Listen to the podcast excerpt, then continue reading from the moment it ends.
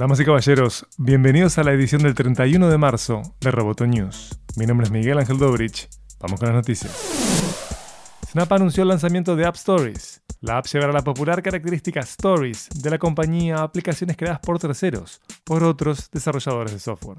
App Stories permitirá a los usuarios exportar sus fotos y videos de Snapchat a otras aplicaciones, teóricamente expandiendo el número de personas que pueden ver contenido desde la aplicación social. Esto introducirá Snap a más personas y tiene por objetivo ayudar a la empresa a mantener el crecimiento de usuarios, detalle que es fundamental para conservar la confianza de los accionistas y aumentar el flujo de ingresos publicitarios de la compañía.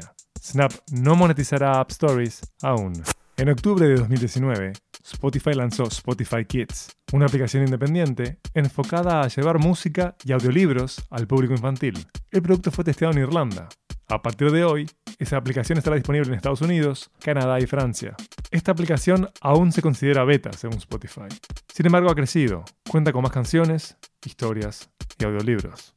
Spotify Kids está diseñada en gran medida para impulsar las suscripciones más caras de Spotify, el plan Premium Family.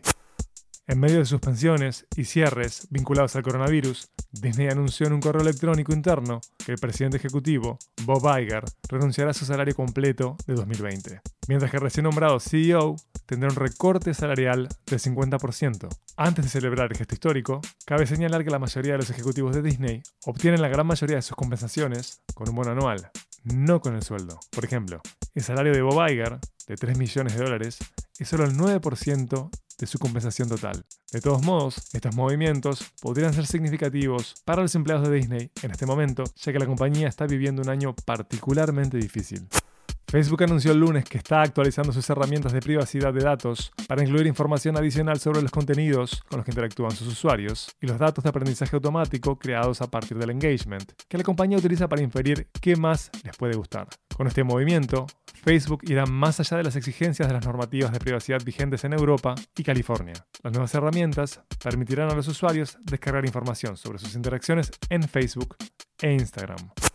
Facebook eliminó el lunes uno de los videos publicados por el presidente de Brasil, Jair Bolsonaro. Hemos eliminado contenido en Facebook e Instagram que viola nuestros estándares de la comunidad, que no permiten información errónea que pueda causar un daño real a las personas, dijo Facebook en un comunicado.